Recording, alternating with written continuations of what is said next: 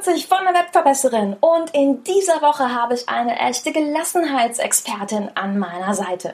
Ilse Lechner, ihres Zeichens Expertin für Gelassenheit und NLP, wird in dieser Podcast-Folge ihr kleines Köfferchen für uns öffnen und wird dir eine ganze Menge und Reihe an Tricks verraten, wie du deine Teilnehmer optimal im Webinar erreichst. Eine sehr spannende Folge. Ich freue mich sehr. Los geht's!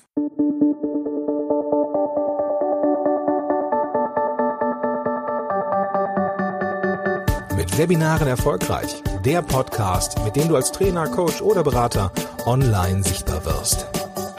Erfahre hier, wie du dich und deine Expertise durch Webinare gezielt sichtbar machst. Und hier kommt deine Webverbesserin, Mira Giesen.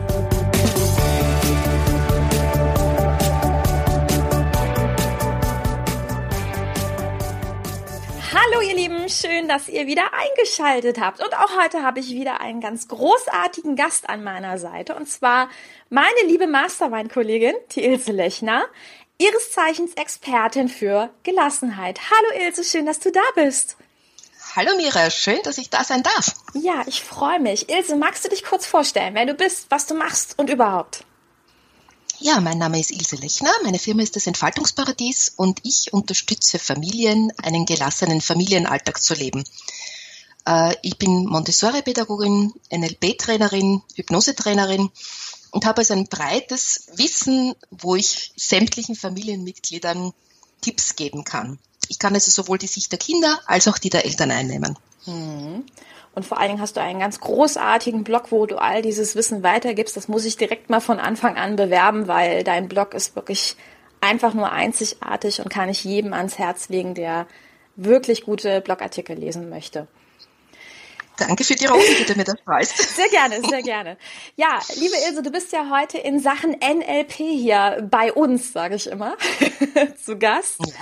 Und äh, vielleicht magst du uns so einen kleinen Einblick erstmal geben, warum ist NLP so spannend, gerade im Zusammenhang mit Webinaren?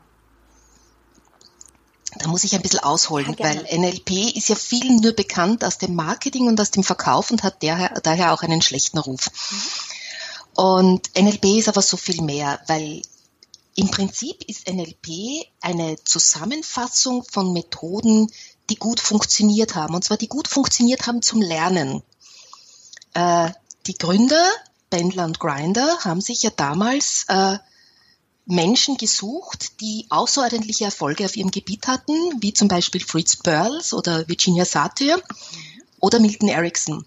Und die haben die beobachtet und geschaut, was machen die so anders, dass sie so durchschlagende Erfolge haben?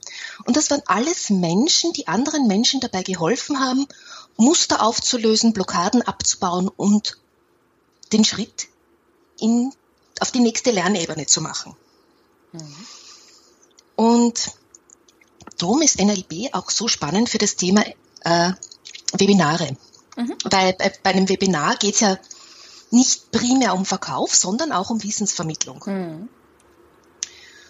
Und um das zu wissen, ich muss mich entschuldigen, ich schmatze heute ein bisschen, weil ich habe äh, einen fürchterlichen Husten und muss meine Halswehtabletten lutschen, sonst geht gar nichts. ähm, um zu wissen, wie das funktioniert, äh, wollen wir vielleicht ein bisschen auch auf die Stufen des Lernens eingehen. Mhm. Äh, das ist so, dass wir zuunterst die Stufe der unbewussten Inkompetenz haben. Das heißt, wir wissen nicht, was wir alles nicht wissen. Die nächste Stufe ist dann die bewusste Inkompetenz. Das heißt, ich weiß dann schon, ich weiß etwas nicht und möchte mir dieses Wissen auf irgendeine Art und Weise beschaffen. Mhm. Die nächste Lernstufe ist dann die bewusste Kompetenz. Das heißt, ich habe was gelernt und wende das Gelernte an das ist aber, wie wir alle wissen, oft sehr anstrengend. Mhm. Weil wir uns dann noch konzentrieren müssen, nachdenken müssen, wie war das das letzte Mal und so weiter. Also auch bei den Webinaren zum Beispiel. Wenn ich ein Webinar halte, dann ist das anstrengend. Beim fünften, beim zehnten wird das so wie Autofahren. Es geht in Fleisch und Blut über und da sind wir dann auf der Stufe der unbewussten Kompetenz. Mhm. Und dort wollen wir ja alle hin. Ja. Das ist wohl wahr, da wollen wir alle hin, richtig. Ich finde das auch ganz spannend mit äh, den verschiedenen Lernstufen. Ähm, auch hier den Kunden abzuholen ne? und ihm zu sagen, mach ihm mal bewusst, was er noch nicht weiß. Das ist, glaube ich, auch ein ganz spannender Ansatz. Genau, ja. Mhm. Mhm. Und da dann auch darauf zu achten, in welchen Häppchen vermittle ich ihm das Wissen. Mhm. Ja, absolut. Weil Lernen erfolgt ja nicht linear, sondern wir bilden ja Netze. Ja.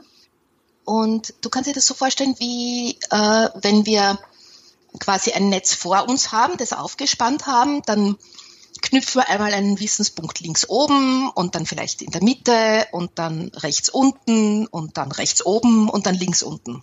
Mhm. Und diese Punkte werden immer mehr aufgefüllt, bis das Netz ganz dicht ist. Äh, drum ist es auch am Anfang wichtig, nicht zu viel Information auf einmal zu geben, damit dieser Wille, etwas weiter zu lernen, erhalten bleibt, dass die Neugierde erhalten bleibt. Dass man nie das Gefühl hat, boah, jetzt bin ich fertig, ich habe ausgelernt. Mhm. Richtig, richtig. Und wenn wir uns nochmal zurück auf die drei Lernstufen begeben, dann merkt man auch, warum es so spannend ist, dieses Thema Webinare damit zu verbinden, weil man hier, wie du auch sagst, dieses Netz quasi aufspannen kann und Stück für Stück den Kunden so ein bisschen daran lockt und sagt, hm, guck mal, das ist das, was du vielleicht noch nicht wusstest und ich kann dir aber sogar noch mehr geben. Ne? Also genau. ist eine sehr spannende Geschichte auf jeden Fall. Ich denke, dafür ist es aber auch ganz wichtig, ein Webinar sehr lebendig zu gestalten. Auch dafür bist du Expertin aus meiner Sicht. Vielleicht kannst du uns da mal so drei Tipps geben, die aus äh, deiner Sichtweise ganz wichtig sind, um einfach genau diese, diese Stufen und dieses Netz auch charmant rüberzubringen.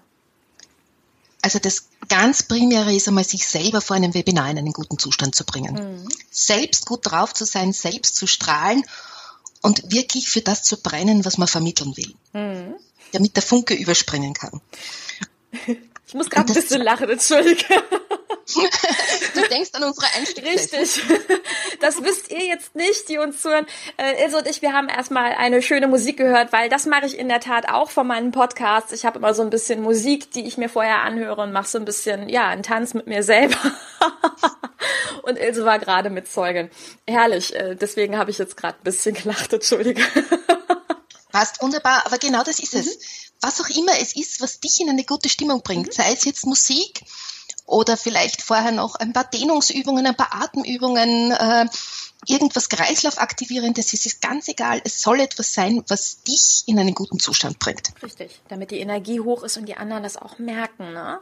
Genau, mhm. genau. Und dann auf die Repräsentationssysteme der Teilnehmer eingehen, nachdem ich bei einem Webinar ja nicht weiß, wie meine Teilnehmer zusammengesetzt sind, gehe ich auf möglichst viele Repräsentationssysteme ein.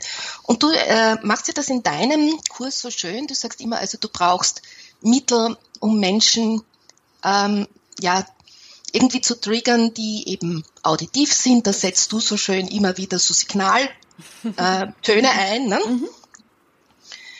Du brauchst was für diese visuellen Typen, also da arbeitet man viel mit Bildern am besten. Dann für die Kinestheten, da ist es ähm, so, die erwischst du am besten über Geschichten. Hm. Wenn sie spüren können, was du da sagst und was du meinst. Weil ein richtiges, äh, ein richtiges Fühlen kannst du ja bei einem Webinar nicht erzeugen. Das heißt, du kannst sie nur über die Emotion wecken. Hm. Ja, und dann gibt's so die auditiv-digitalen Typen, die brauchen wirklich Zahlen, Daten, Fakten. Hm. Mhm. Sagt man ja auch immer, die rechts und links führen lastigen Menschen dazu, ne? Ähm, ja. Genau. Und man muss wirklich schauen, dass man quasi diese unterschiedlichen Lerntypen mit abholt, wie du auch schon gerade gesagt hast. Ähm, und das ist durch unterschiedliche Methodiken einfach möglich. Und sich immer wieder Gedanken zu machen, okay, wie kann ich diese unterschiedlichen Typen immer wieder abholen, ähm, einfach damit sich jeder in meinem Webinar angesprochen fühlt. Genau. Und auch eben nicht zu viel Information auf einmal zu geben. Wir sagen da Loops zu schaffen, das heißt also auch vorher mal einen Überblick zu verschaffen, was ist in dem Webinar überhaupt, mhm. dass die Menschen dann schon auf den Inhalt warten und dann wieder auf diese Punkte zurückzukommen, mhm. weil das die Aufmerksamkeit erhöht. Richtig, genau. Also quasi einen Kreis öffnen, ähm, etwas andeuten, so ein bisschen auch schon mal sehen in die Richtung, hm, wir werden uns heute damit und damit beschäftigen, die Leute so ein bisschen darauf vorbereiten und einfach auch Bilder im Kopf erzeugen und diesen Loop, wie du gerade gesagt hast, also diesen Kreis, den ich damit angefangen habe, der wird dann später wieder geschlossen und das erzeugt natürlich eine hohe Aufmerksamkeit. Idealerweise ist es so, dass man nicht jeden Loop schließt, weil wir wollen ja, dass die Menschen weiter suchen und weiter lernen. Und das ist dann wieder so dieser, dieser Rückblick auf dieses Netz. Also wir lassen da quasi in diesem Netz noch Löcher, die die Menschen dann weiter selber verbinden können oder wo sie dann auf Informationssuche gehen und zum Beispiel einen nachfolgenden Kurs buchen oder was auch immer. Buch kaufen oder so, ne? Richtig, genau.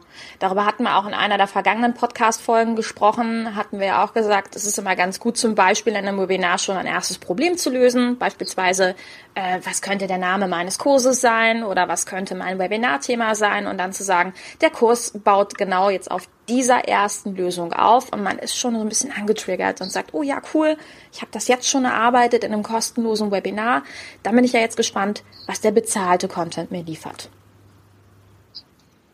Genau. Und da gehe ich ja dann davon aus, dass ich dort mehr erfahre, dass, dass ich da wirklich noch mehr Input kriege und wenn mich dieser Webinar-Veranstalter überzeugt, dann hat er mich ja schon an der Hand. Ja, ganz genau so ist es. Mhm.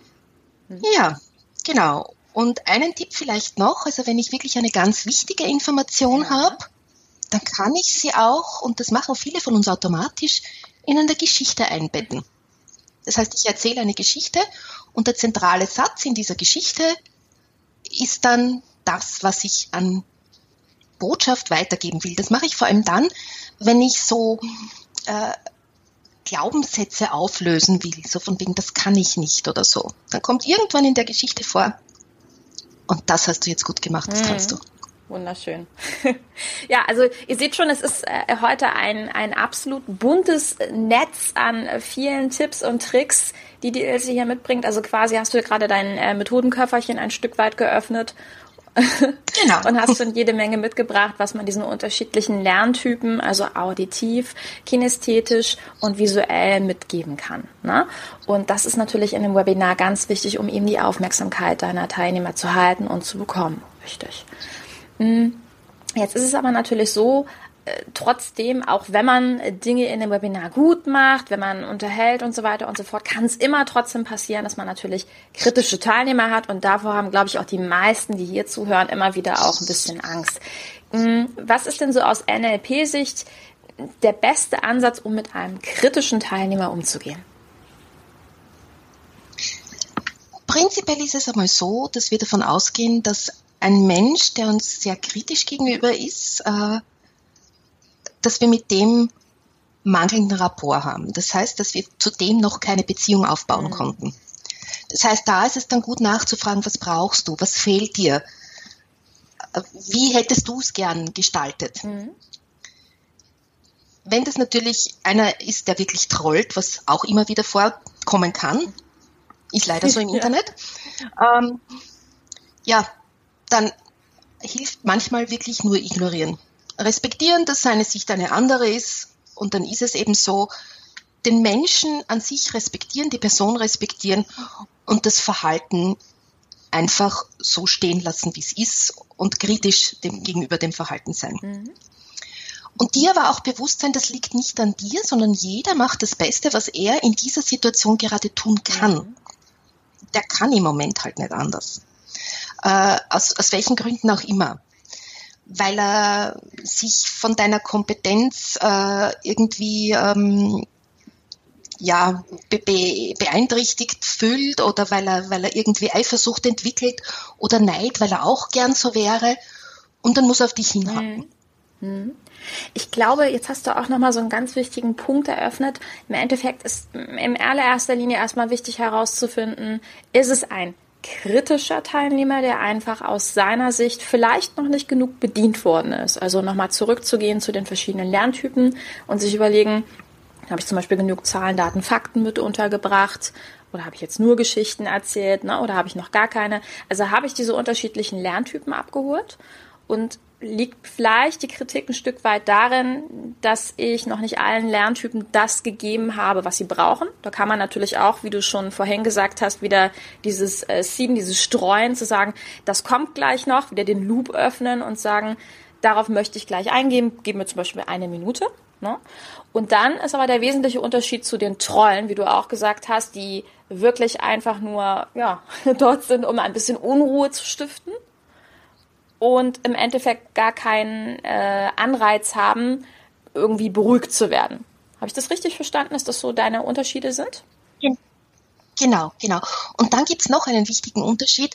Äh, wir bewegen uns im Internet ja auf einem sehr weiten Raum und äh, die, die Gruppen durchmischen sich da mhm. sehr stark. Das heißt, es kann durchaus sein, dass ich jemanden in meinem Webinar sitzen hat, der eine andere Fachsprache mhm. spricht. Äh, und jede Fachsprache hat so ihre Kürzel. Mhm. Und die Kürzel müssen nicht in der anderen Fachsprache das gleiche mhm. heißen. Das heißt, wenn ich jetzt äh, einen Wirtschaftsmenschen da habe, dann ist äh, CI ganz klar Corporate Identity. Mhm. Wenn ich aber jetzt zum Beispiel einen Osteopathen da sitzen habe, dann ist CI der kraniale Impuls. Mhm. Das heißt, da müssen wir uns einfach bewusst sein, das Gebiet ist nicht die Landkarte. Wir müssen zuerst einmal unsere Begriffe klären. Wir müssen zuerst einmal klären, ob der andere unter diesem Wort überhaupt das, dasselbe versteht wie wir. Ja. Und das ist gerade bei Webinaren manchmal ganz wichtig, weil das auch in, in Alltagsworten sein kann, dass jemand dem Wort eine andere Nuance gibt, eine andere Bedeutung gibt, dass er einen anderen Lebenshintergrund hat und das anders sieht. Wenn ich dir jetzt sage, stell dir eine Telefonzelle vor, dann hast du ein Bild. Ja. Wenn ich einem Engländer sage, stell dir eine Telefonzelle vor, hat er ein ganz ein anderes Bild als du. Sicher, ja, das stimmt. Weil er mit einer roten, ja. dieser typischen englischen roten Telefonzelle aufgewachsen ist. Und du bist einfach mit einer deutschen Telefonzelle aufgewachsen. Die gibt's übrigens fast nicht mehr. In England gibt es trotzdem mhm. noch manchmal. Aber das ist einfach so. Und bei vielen Begriffen ist es so, dass wir persönlich ein Gefühl oder ein Bild haben und das unterscheidet sich aber ganz wesentlich vom Bild des anderen. Mhm. Und ich glaube, hier ist es auch wieder ganz wichtig, äh, das zu machen, was wir auch schon besprochen haben, nämlich den Teilnehmer abzuholen, beziehungsweise vielleicht auch vorab einfach mal zu fragen, was ist denn euer Status quo? Das liebe ich ja sehr, ganz am Anfang meiner Webinare, bevor ich mit dem Thema starte, zu sagen, okay, zum Beispiel, wer von euch hat denn schon mal ein Webinar gegeben und dann äh, frage ich das ganz klar ab, noch nie ein Webinar, äh, ein bis zwei Webinare, bis zu zehn Webinare und schon habe ich einen Überblick, wer befindet sich denn eigentlich bei mir im Raum. Genau. Und dann ist natürlich auch noch spannend, wo kommen die Leute mhm. alle her? Was machen die? Genau. Also wo kommen die räumlich her? Das fragen ja auch ganz viele Webinarveranstalter hat. Na, erzähl's mal, schreibt's kurz in den Chat, wo kommen ja. sie alle her? Und auch was macht sie so? Weil das gibt mir dann als, als äh, Vortragender ja schon einen Überblick, mit wem habe ich es hier zu tun. Richtig. Und ich kann wieder ganz anders eingehen. Es ist ja schon diese, diese Sprachunterschiede, mhm. genau, diese Sprachunterschiede zwischen Österreich und Deutschland. Mhm. Also das kann man ja nicht, nicht spielen. Also ich bin ja eine Österreicherin und wir hat, haben einen ganz lieben Freund in Deutschland. Und wir hatten so dieses Spiel, ähm, einen, er sagt, er kauft jetzt einen Kasten mhm. Bier. Und ich sage, nein, das ist eine Kiste. und dann ist es so von wegen, ja, und das ist ein Schrank. Ich sage, nein, das ist ein Kasten, weil ein Kasten ist was, wo man die Wäsche hineinhängt. Also das, das, schon da sind so diese, diese subtilen Unterschiede, die wir zwar wissen, mhm. wir sind uns oft dessen bewusst, aber die wir oft gerade in diesem Seminarkontext oder Webinarkontext viel zu wenig beachten. Mhm. Richtig. Und wenn man es darauf zurückführt, dann kann man auch immer ganz wunderbar so ein bisschen außen vor bleiben und sagen, okay, es ist nicht persönlich, wenn wir nochmal bei den kritischen Teilnehmern genau. sind, sondern, wie du schon gesagt hast, er ist jetzt einfach quasi an seinem Punkt und ich bin an meinem Punkt. Genau. Und ich kann ja nachfragen, also was verstehst du unter dem Begriff? Wie, warum, was ist dir da jetzt nicht klar oder, oder was brauchst du, dass es für dich Sinn ergibt? Richtig, ne? richtig. Ganz wichtiger Punkt, genau. Also im Endeffekt es ist ja wirklich ein lebenslanges Lernen, in dem wir uns befinden. Ne? Das kann man genau. ganz klar sagen. Genau. Und wenn wir bei dem Stichwort sind, dann äh, müssen wir auch über dein aktuelles Projekt sprechen, Hotel Mama schließt. mein Baby, Dein ja. Baby, was sich sehr schön jetzt mit dem verbindet, was wir gerade besprochen haben. Magst du vielleicht mal darüber was erzählen? Ich finde das unheimlich spannend. Na, in Hotel Mama schließt wende ich mich an Mütter, die ihre Kinder schrittweise und mit Spaß und Leichtigkeit an die Hausarbeit heranführen wollen. Äh, und zwar schon im, im jungen Alter. Also, dass die Hotelmama in Wirklichkeit gar nie schließen müssen, sondern dass es gar nicht erst entsteht. Und viele Mütter haben so ein paar Hindernisse. Da gibt es so diese Argumente, selber bin ich schneller, ich mache das besser, ich muss es nicht kontrollieren, die Kinder sollen ihre Kindheit genießen. Und die sind ja noch so klein, die können das ja noch nicht. Und diese Argumente versuche ich dazu entkräften. Ja, du kannst das besser, weil du hast es auch schon, weiß ich nicht, 20, 30, 25 Jahre lang gemacht. Du hast die Übung. Dein Kind hat es noch nicht. Du machst es auch schneller deshalb. Äh, Kontrolle ist in einem Lernprozess einfach notwendig. Das ist aber die Zeit, die du deinem Kind jetzt schenkst, damit es nachher selbstständig arbeiten kann. Das macht das Kind einerseits stolz und dich entlastet es langfristig als Mama. Mhm. Und es gibt ja auch diese Lernverbindungen. Vielleicht magst du darüber was erzählen. Da hatten wir im Vorgespräch schon mal drüber gesprochen. Das fand ich ungemein spannend. Genau. Genau. Es gibt einfach ganz, ganz viele Fähigkeiten, die dein Kind mit offensichtlichen Fähigkeiten indirekt mittrainiert. Also wenn wir jetzt zum Beispiel hernehmen, äh, das Abtrocknen von runden Tellern, dann lernt das Kind vordergründig das Geschirr abzutrocknen. Indirekt lernt es aber auch diese runden Bewegungen mit der Hand zu machen, die es später für Schreiben mhm. braucht. Mhm. Oder äh, wenn dein Kind sich bewegt und rückwärts geht, dann schaffst du schon Erfahrungen, auf die dein Kind dann beim Rechnen zurückgreift, weil durch dieses Rückwärtsgehen weiß es, dass es etwas räumlich wegnehmen kann. Mhm. Und dieses räumliche Wegnehmen hilft beim Minusrechnen. Und diese Zusammenhänge mache ich eben in diesem Kurs klar, weil dann wird den Müttern auch bewusst, okay, ich belaste mein Kind nicht nur damit, sondern ich stärke auch seine Kompetenzen und ich lege den Grundstein für ganz, ganz wichtige Dinge später. Mhm. Und ich selber lerne ja auch was. Ne? Nämlich auch mal ein paar Dinge abzugeben. Ich glaube, das fällt auch vielen sehr schwer. Genau, und auch äh, meinen eigenen Perfektionismus hintanzustellen und zu respektieren, dass es andere anders machen. Äh, es ist oft so, dass Kinder manchmal unkonventionelle Lösungen haben, aber die müssen nicht schlechter sein. Ja, ja. das ist wie immer ein Kompromiss im Leben. Genau. Sehr, sehr, sehr spannend. Liebe Ilse, wo finden wir denn mehr Informationen über dich und auch über Hotel Mama Schließt? Also über mich gibt es Informationen auf www.entfaltungsparadies.at. Äh, die Hotel Mama schließt Informationen werden wir vielleicht verlinken. Sehr gerne. Und ansonsten gibt es natürlich auch noch Informationen auf meinem Podcast Ausgelassen Leben. Ja, kann ich sehr empfehlen. Und dort findet ihr auch immer wieder ja diese unterschiedlichen Ansätze, über die wir halt auch schon gesprochen haben aus NLP und Co. Ähm, auch sehr hörenswert. Aber ich werde auf jeden Fall alle Links entsprechend in den Show Notes hinterlegen. Da könnt ihr euch mehr Informationen über die Ilse dann anschauen. Ja, liebe Ilse, ich danke dir sehr für die vielen tollen Informationen und für diesen Einblick in deinen Methodenkoffer, den man auch sehr schön in die Webinare übertragen kann. Vielen lieben Dank, alles Liebe für dich und bis bald. Bis bald. Tschüss. Tschüss. Dieser Podcast hat dir gefallen? Dann verbessere auch du das Web und unterstütze diesen Podcast mit deiner 5-Sterne-Bewertung auf iTunes. Und für mehr Informationen besuche www.webverbesserin.de. Bis zum nächsten Mal.